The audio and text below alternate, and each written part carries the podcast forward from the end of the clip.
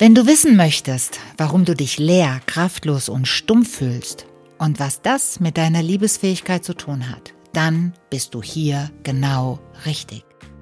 Möge sich jede deiner Zellen an das blühende Leben in dir erinnern, wenn wir jetzt gemeinsam den Vorhang lüften. Wir alle kommen auf die Welt und sind voller Leben, beweglich, offen, neugierig, abenteuerlustig. Wir schauen anderen, auch fremden Menschen, lange in die Augen, ohne uns dabei irgendetwas zu denken. Wir sind bei allem, was wir tun, unschuldig und haben nur eins im Kopf.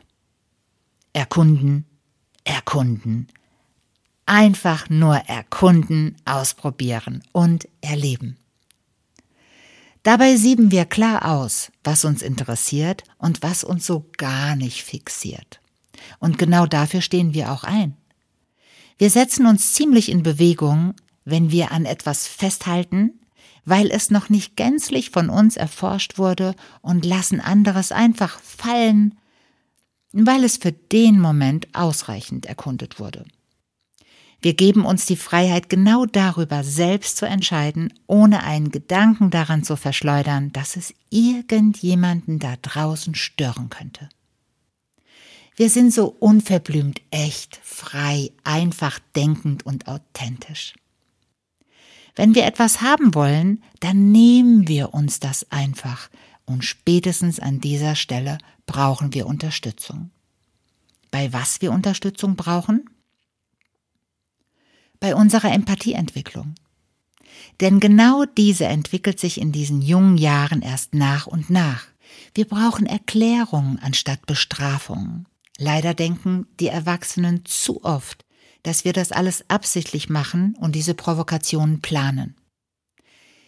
Dieses Missverständnis führt dazu, dass wir als Kinder lernen, uns nicht mehr so frei zu bewegen, nicht so viel, am besten gar nichts mehr ausprobieren, immer weniger anzunehmen, da wir uns sonst zu etwas verpflichten könnten, heimlich Dinge zu machen, um die einschüchternden Kommentare nicht mehr zu hören, zu lachen, obwohl uns zum Weinen ist, zu gehorchen, obwohl wir am liebsten ausbrechen würden, nicht zu lange in die Augen zu schauen, um keine falschen Signale zu senden oder Gefühle entstehen zu lassen, Ja zu sagen, obwohl alles in uns Nein schreit, zu bleiben, obwohl die Tür weit offen steht.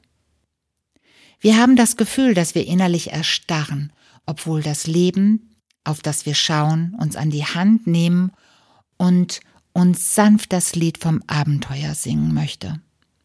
Dieses Abenteuer, welches immer noch in unseren Adern pulsiert, wenn auch nur ganz sanft, so sanft, dass wir uns noch erinnern können an dieses Gefühl, welches wir damals hatten, als wir noch frei waren. Und wenn wir uns mutig dieses Gefühl eingestehen können, dann kommt uns in den Sinn, Warum waren? Ich bin es doch jetzt noch. Und das ist ein gutes Zeichen, denn ja, das bist du. Du bist es immer noch hinter all diesen fremden Gedanken, die du einst angenommen und zu deinen gemacht hast? Konditionierung, die du damals zulassen musstest, der Schadensbegrenzung zuliebe?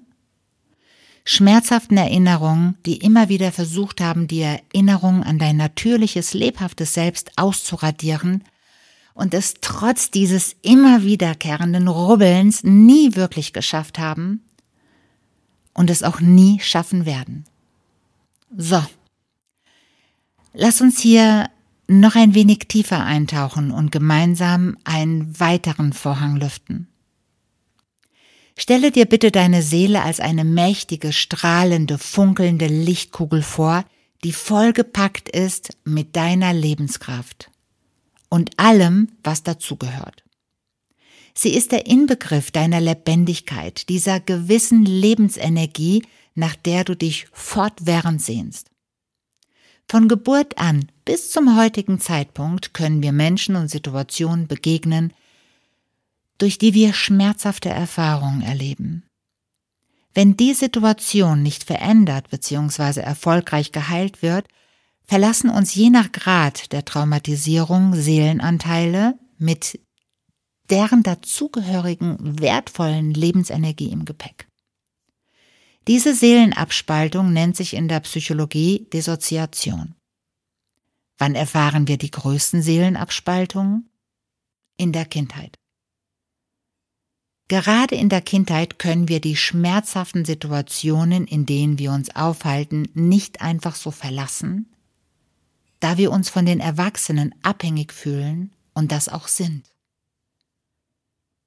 Aus diesem Grund haben wir keine andere Wahl und sehen uns gezwungen, Seelenanteile von uns abzuspalten und diese an einem sicheren Ort zu parken, wo sie niemand mehr erreichen und somit verletzen kann. Dies passiert, wie schon erwähnt, auch außerhalb der Kindheit, in jedem Alter, wenn wir uns abhängig fühlen, obwohl wir das nicht sind. Wenn wir den Seelenanteil abgespaltet haben, dann fühlen wir den Schmerz nicht mehr so intensiv und können so tun, als ob das alles, was wir erleben, gar nicht so schlimm ist. Und das bis ins hohe Erwachsenenalter, manchmal sogar bis in den Tod hinein. Wie fühlen wir uns, wenn wir Seelenanteile abgespaltet haben?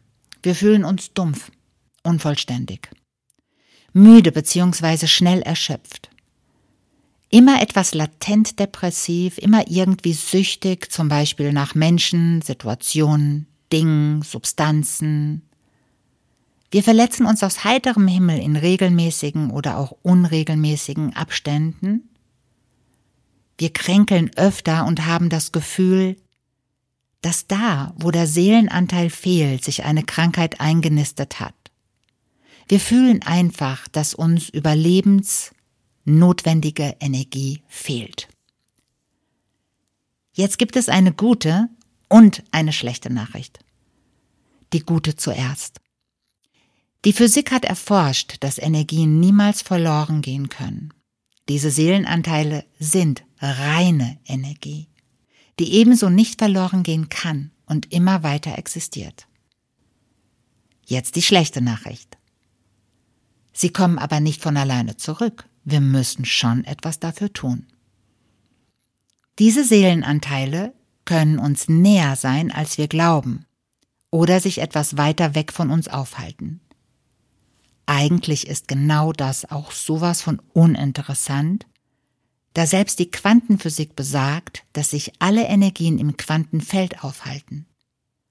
Und dort können wir immer wieder bewusst zugreifen, und zwar jederzeit. Dieses Quantenfeld ist übrigens die Grundlage unserer energetischen Welt. Aus diesem Grund ist es möglich, diese abgespaltenen Seelenanteile samt ihrer entsprechenden Eigenschaften und Lebensenergien wieder zu unserer Seele zurückzubringen. Und genau das ist die Liebe, die du dir selbst zuteil werden lassen kannst.